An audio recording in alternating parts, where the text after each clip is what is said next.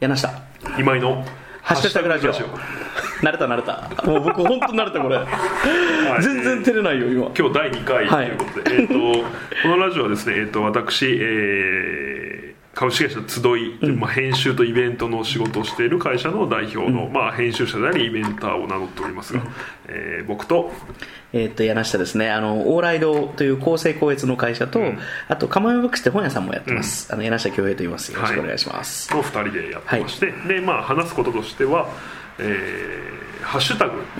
えーね、インスタでもツイッターでもありますけどハッシュタグラジオだもんねそのはいえー特定のテーマをハッシュタグに見立てて、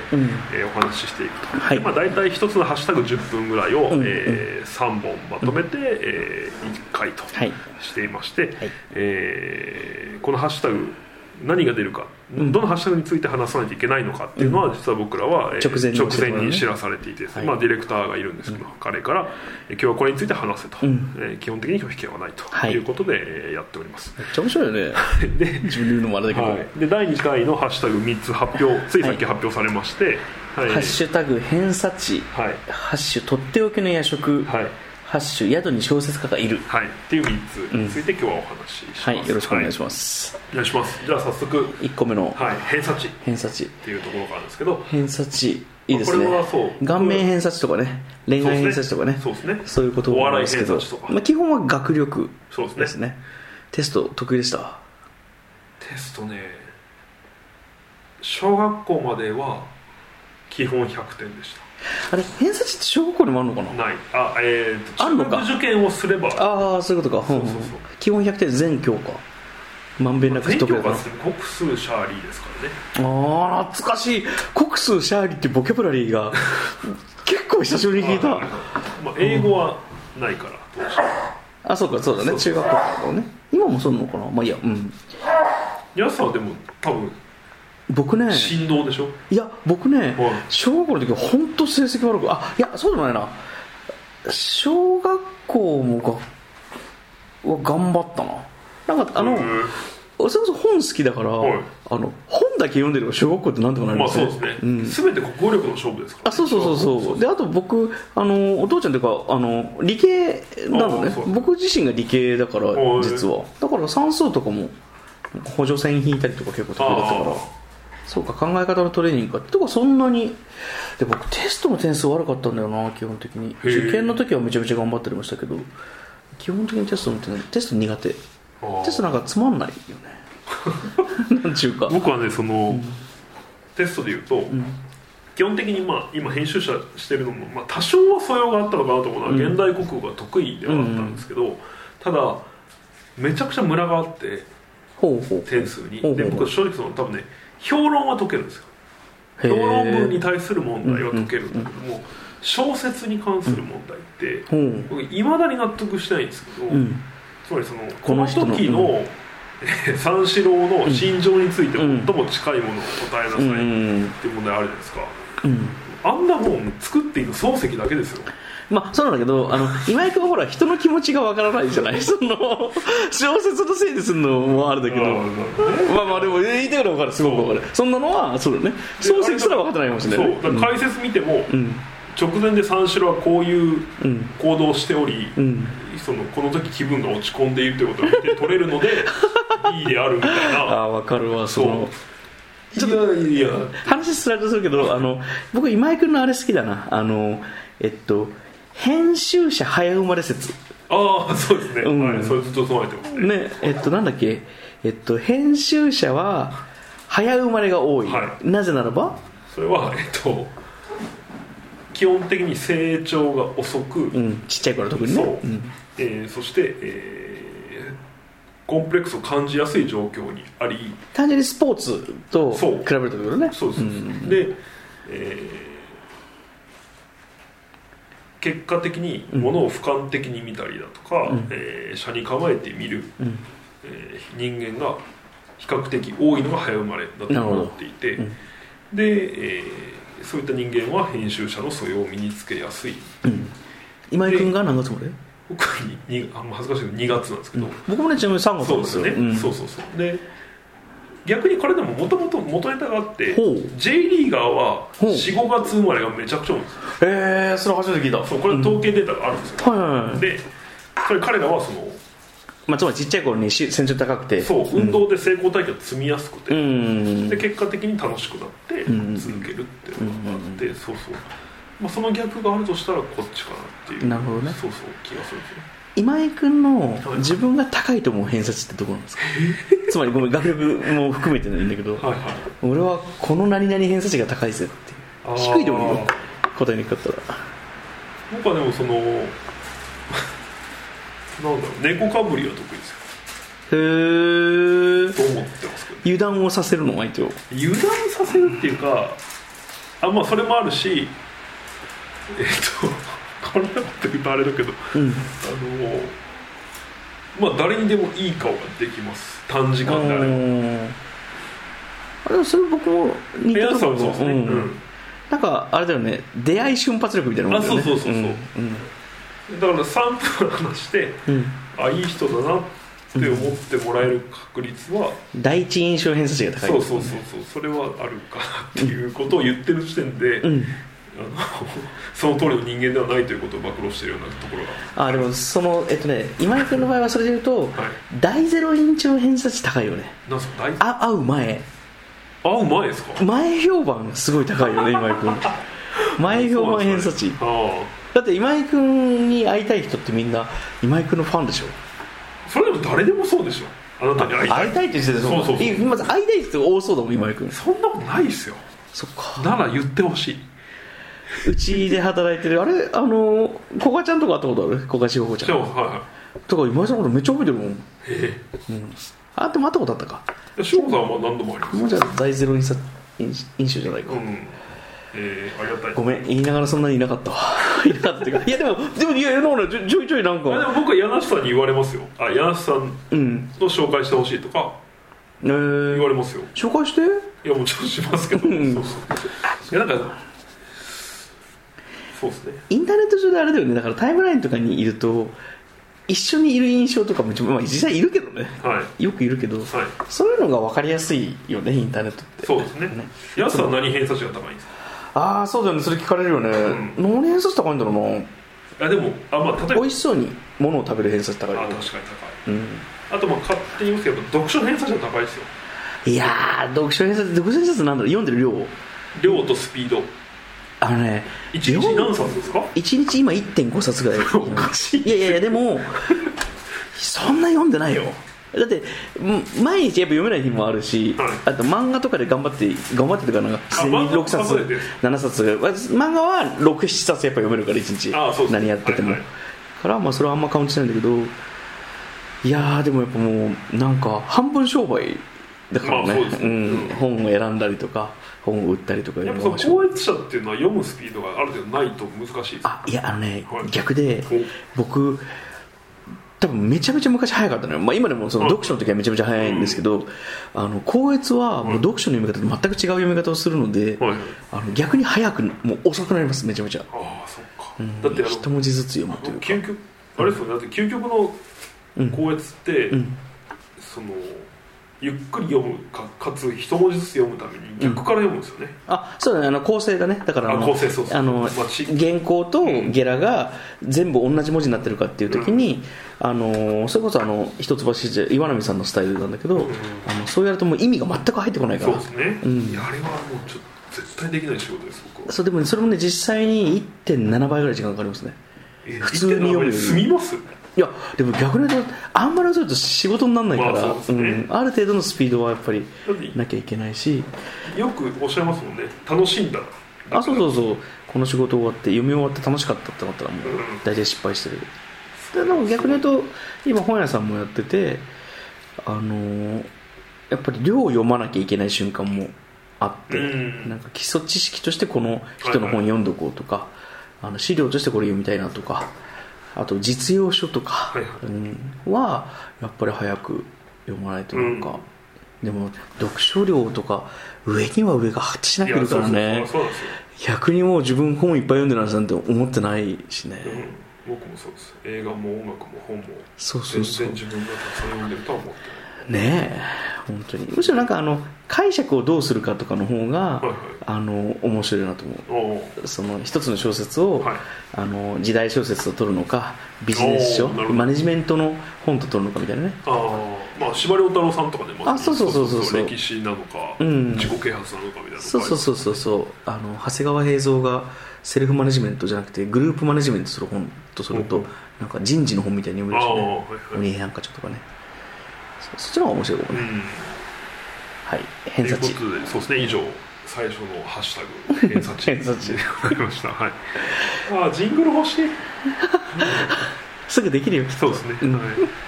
で、えーじゃあ二2つつ目目いきましょうか、うんえーとっておきの夜食とっておきの夜食面白いなとっておきの夜食まず振られといてなんだけどは案外夜食を食べないかもしれないなといへえ思そいうでますすかただあの食べる時はやっぱりなんかあったかい汁物ラーメンとああそうかですねなんかそうなりますね僕はもうこれ聞いた時もう一つ浮かんでいえて何何それはもうあれなんですよえー新宿の思い出横丁にある亀屋おおはいはいはい24時間営業のそば屋があってその天玉そばっていう天かき揚げの上に卵を乗せたそばの一応発祥の地ねえそうなんだそう元祖ってついてますからでも元祖って別にうまいわけじゃないっていうのは結構あるんですよああでも確かに元祖とんかつもそうだったなでも亀屋はうまいですおあ,、お、まあ、あと亀屋は神田にもあるんですけどねえー、夜食ってそうか夜やってなきゃいけないもんねそうですそうです僕なんか京都のイメージ強いのはあの長浜ラーメンとかあーの木屋町の三条そうそうそうはい木屋町の、とかはなんか夜食のイメージあるなうんやっぱりもラーメンになるな、まあ、そもそもだから夜やってる店っていう時点でラーメン屋強いよねそうですねうんあだからそれで言うとあの僕仕事で何とか宮古島に行くことがあったんですよ、はいはいはい前職の時、ん宮古島は大阪でしょえ大阪の宮古島違いますうん沖縄です沖縄うん宮古島はあの夜食が24時間営業のステーキ屋があるんですよ、えめっちゃいいねあまあ、てか具体的に言うと喫茶店なのもう夜食の域超えてるねうんでそこがステーキ出してて、うんまあ、それは僕あの友達に教えてもらって行ったんですけど、だから滞在中は2日に1回ぐらいそこでステーキ食べてましえたー、いいな夜食肉肉焼く焼くステーキね、そりゃそうだよね。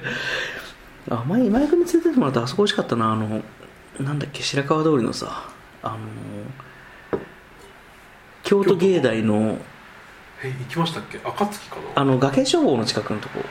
暁、暁。あーそうそうそう、あそこ美味一緒にかな行きましたっけ行った行った、あれ行ってなかったっけ今井君の教えてもらって行ってないあー僕そうがかもしれないであ、すそうだ、今井君の行ってないか。暁は美味しいですねねあの食べログとかの点が特別高いわけじゃないんですけうど、僕もん。京都で一番暁が好きでうす、ん。まあ、でも京都はやっぱそうですそういう意味で多分学生が多いのもあって、うん。わけわかんない時間でも飯が食える街、ああ、中華とかね。うん、うでその第一朝日ん。うん。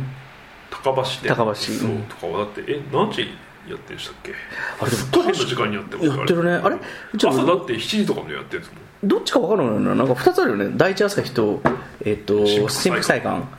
えっと新福祭館が赤い方がうんあったあった、うんうん第一朝日ね確かにこの前2時ぐらいに行って食べれたもんなでもそれはまあラーメンとしてまあ普そうだね通じゃないですか、そうだねでもで早いもんね朝から食えるんですよそうだよねそうでそういつも並んでるもんねそうそこれうなんか並ぶの苦手でああ分かります分かりなんかめめんどくさくなっちゃうんだよね、ます並ぶの苦手でそのなんか新福祭館とかはいお第一朝日も時間が出ました5時2時おーえ5時2時3時間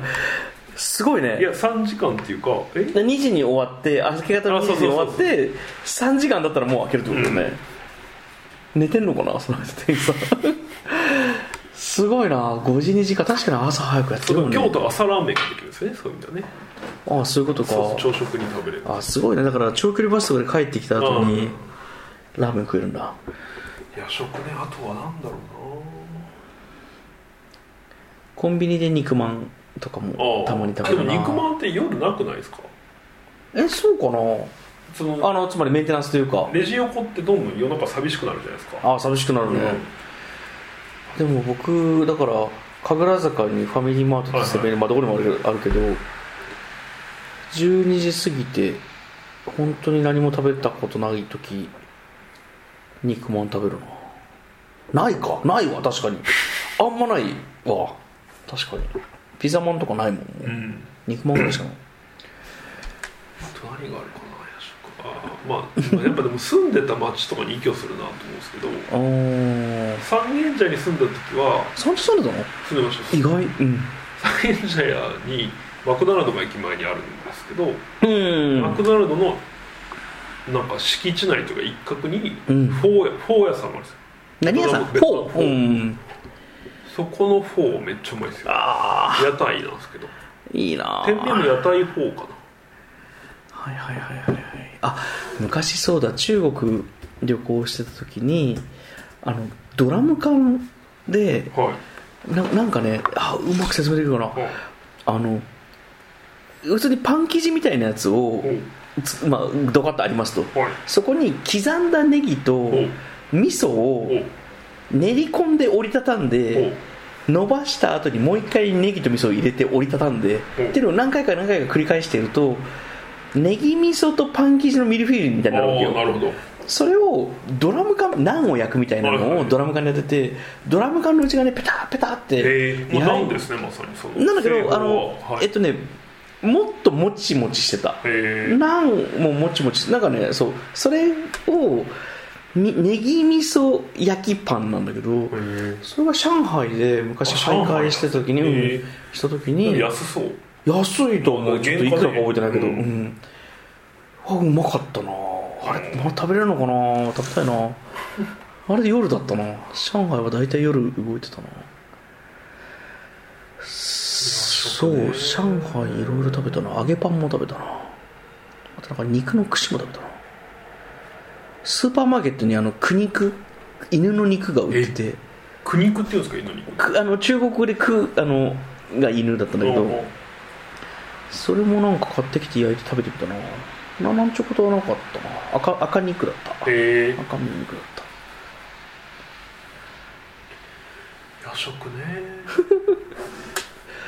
えしかもま一あ個普通にチキンラーメンとかもうまいですけどねあの今僕たちが、えっと、収録してるこの時間が今何時1時12分 ?1 時に分夜食の時間だねそうですねお腹空いてる今のところ大丈夫です今食べるとしたらどこ行ああでもまあチキンラーメンかくあチキンラーメンねなに卵あーチキンラーメンチキンラーメンのさこれ本当にしょうもない話だけどはい卵ポケット昔なかったじゃん昔なかったです今ありますねあの時に昔あのチキンラーメンのうん丸いところにうん指か箸で真ん中でグリグリグリグリグリグリってやってるとボロボロボロボロボロボロってこう卵ポケットが作れるのねそれはどのタイミングでやるんですかあのお湯入れる前当然前うんじゃあこの袋から出しガリガリてやる袋から出してなんかグリグリグリグリグリって真ん中のところを回してると卵ポケットができてうんその余った汚い話だけど細かいやつをポリポリ食べながらお湯沸くのを待ってあそうえ懐かしいなえなるほ卵パケットができる前ねやっぱり汁もんだよねあったかいもんそうですね夏夜食なんか食うかな夜食ってなんだ今あ8月でどはいこの時間何食うチキンラーメンじゃないよねきっとああざるそばか なあだから僕麺類多いよねうんもうすぐ、んちょっと神保町にオフィスを引っ越はいはいはいそうと思っていて、うんもう物件も決まったんですけど、もう何が嬉しいってあ食い物やうんオフィスから徒歩1分で岩本急があるんですよはいはいはいはいこれはもう行き倒すだろうなと思っててあのさ天野なくなるんだよね天野じゃないあの天野じゃねええっと芋やなくな今るなんくだよなるんねですねあれ両方なくなるんですかいやーでもさ昔芋やっていっぱ両い方あったのあいっぱいなあんだったんですかいっぱいあったへえあの店員ぐらいいやいやてんやだって神保町に一個まあ2個ぐらいあるか2軒ぐらいあるけど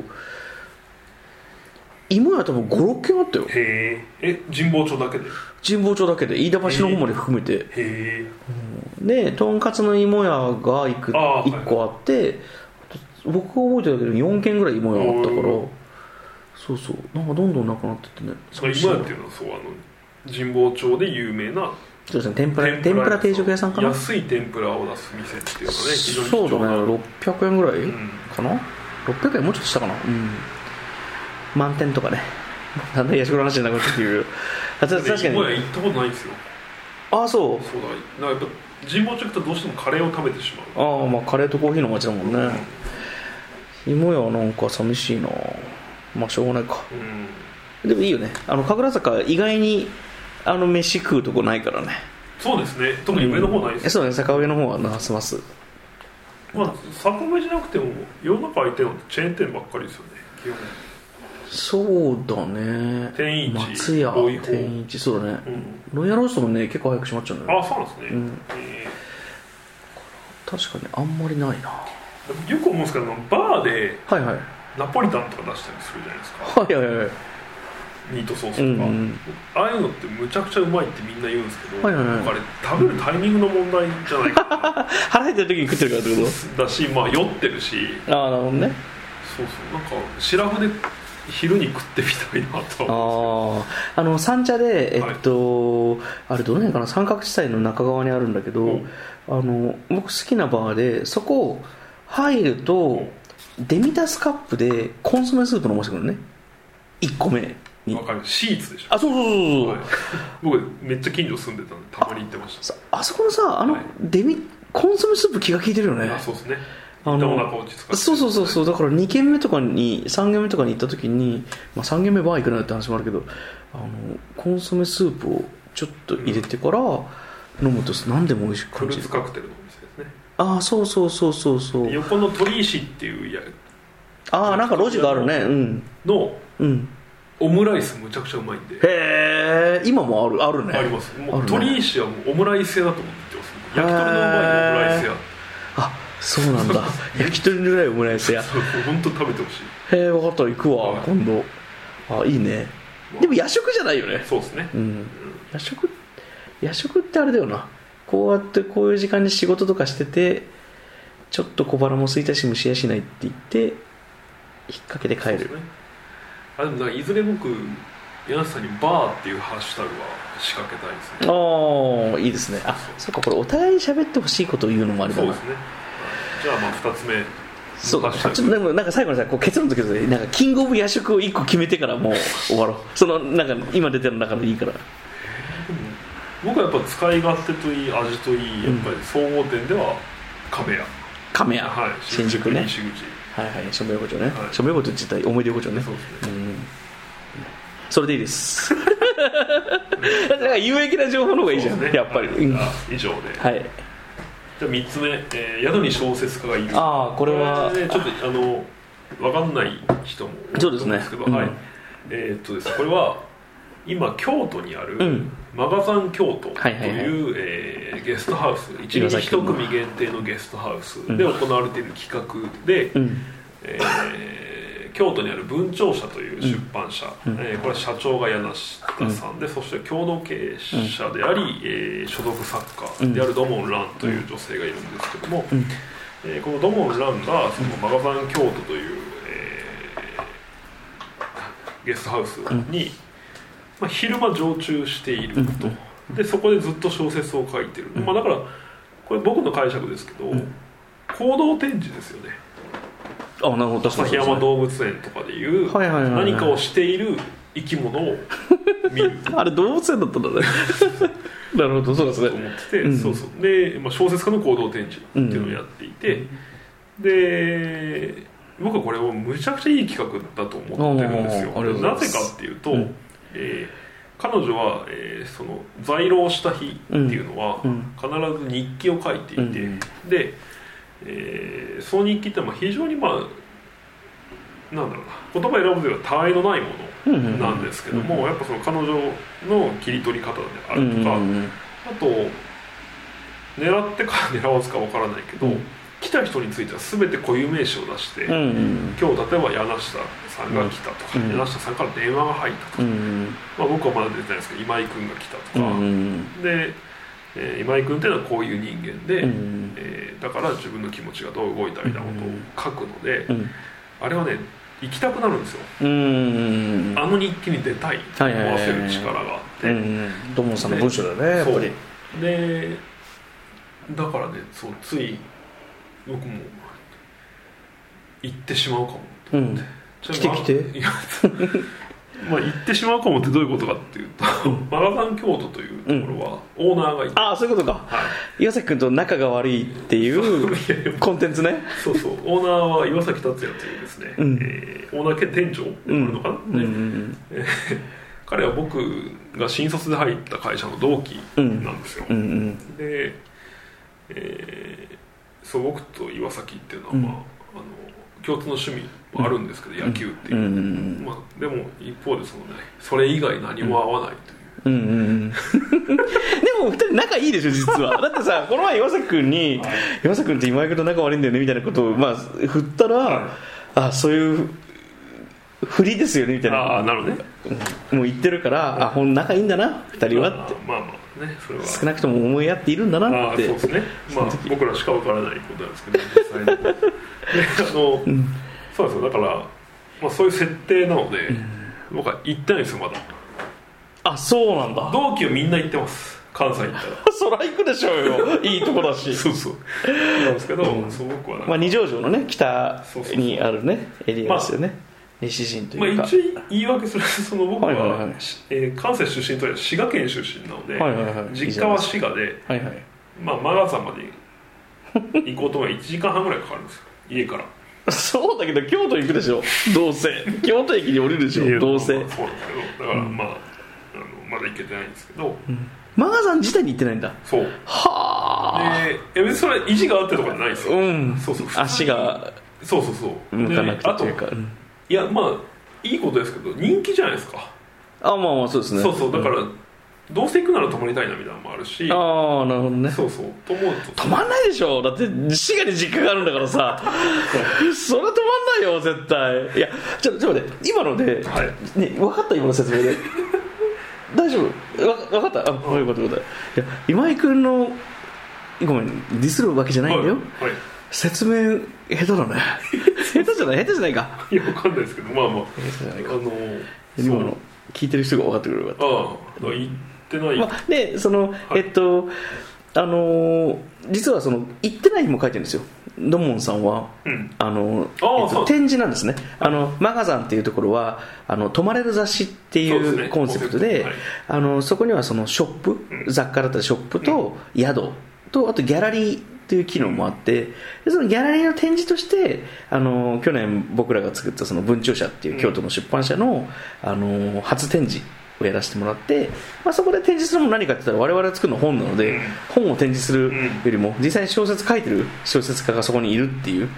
あのやっぱり昔からそのねなんか夏目漱石が伊豆に投留してるじゃないけどあの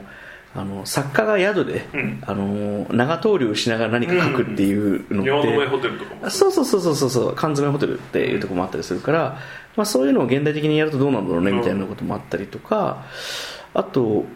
あのよくそのカモメボックスにもギャラリーがあるんですけど、あのイラストレーターさんが、うんその、えっと、似顔絵をよく描くんですよあの在廊してる時に、はいはいそうそうそうであの筆の速いあの、えっと、イラストレーターさんだったりするともう本当にじゅ20分とかで、あの目の前の人のえ絵を描くってことができるんですけど、なんかそれの文章版をやってみたいなと思っててほうそのつまりあのさっきのその今井君がたまえもないっていうふうに言ったのは、まあ、確かにあのかけてる時間とかは別になんか5時間かけてしっかり書いてるっていう文体ではないんだけれども、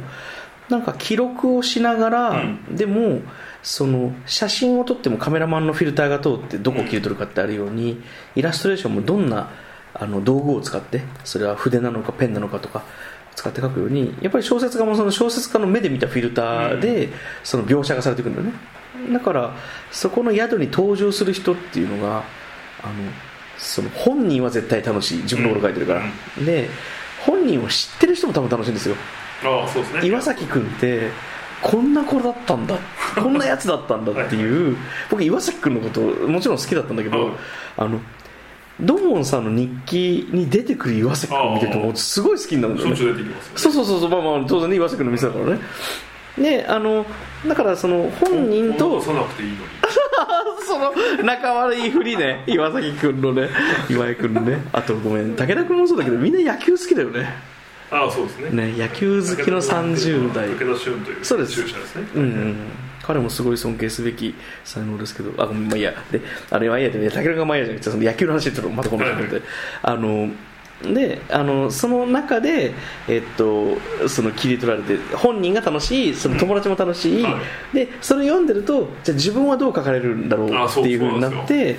て、やっぱりその書かれたくなるっていう、やっぱりニニュースもそうだけど、自分が最強に面白いコンテそンうツじゃないでですすねか。自分占いもそうですよね自うん分のいやことそう書だかかられあるれはねすっごい適度な距離感というかそのそうそうそうそうそう、えーブログで書くっていうのは、なんか SNS でタグ付けされるのとはまた違うんですよね、そうそうそうなんかもうちょっとその SNS でタグ付けってやっぱフローがすごいんですけどもうちょっとストックより、うんプールよりで、うんそうしかもあの自分が書いてほしいように書いてもらえないうんっていうところも荷が重い的なんですよアンコントローラーもらえますねそうそうそうそうここ切り取るんだみたいなのもあったりとかして、ちなみにドモンさんが僕を書くと、おあのあんまり褒めてくれないんですよそうですねあとなんかちょっとなんだろう実際よりうん体温下げられてますよね、そうなんですよだから僕もっとねそうそうそうそうあったかいやつでしょそれだからやあのドモンランの書く柳下さんはちょっと怖いんですよ、そうなんですうよ、んまあでもそれは編集者だからじゃないですかまうあんそうなんですけどなんかちょっとあのあんまり近寄らないようにしま すそうそう自だからね、分のまこあ、と別に読みたくない彼女の文体としてそのうエんクスクラメーションマークをそんなに使わないとあーか、そそのう辺もあると思うすごく静かな、うんあの微熱そうそうそうそう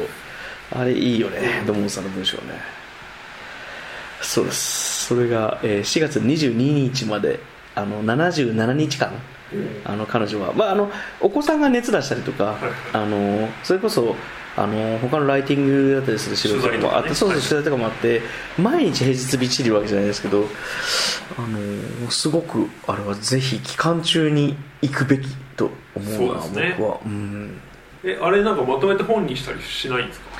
あえっとね、今、あのーそのマガザンの中に、はいあの袋とじっていうちっちゃな、ね、箱があるんですよおもともとは実は、ね、牛乳屋さんだったんですよマガザンのあったあ場所が場所はがで牛乳の冷蔵庫があほうったあのところがし真っ白になってホワイトキューブになってるんですけどそこに毎日書いたものをプリントアウトして貼り出すっていうこともあうんの近くしていこうかなっていうのがあって、まあ、そういう意味では紙のドキュメントなんですけど、まあ、本にするかどうかは全然まだ考えてないですよいなんか本にした後から見るのもいいんですけど第1回目は本当に偶然なんだけどあの地元の柿次郎君とデザイナーの中谷君がたまたま泊まっててあれ第一回だったんですか第1回なんですよ、えーそう第あえっと、その展示をした初日がの前の日に2人が京都にいて、うんそう別にあの旅行で2人がいてでその日に会ったのが最初のキャラクターだったりとかして、うんそこにまた石上君も実はあそうです偶然いたりとかして、ね、はなんい、かそういうのも嬉しくてすごいな面白かったですついに行くかいや行きなよ行きなよ僕今週末京都なんですよねなんでええ僕も土曜日京都だよあそうですかうんそう日そうだ土曜日はねそう僕姪っ子が生まれたんでそれちょっとはい夜は見に行くんですけど、日曜日も僕京都にいるよあその本当です次その次から北海道なんだけどへえ何しに行くんですか、北海道のあのあこれもしまったなハッシュタグそれこそ作ってくれたなあの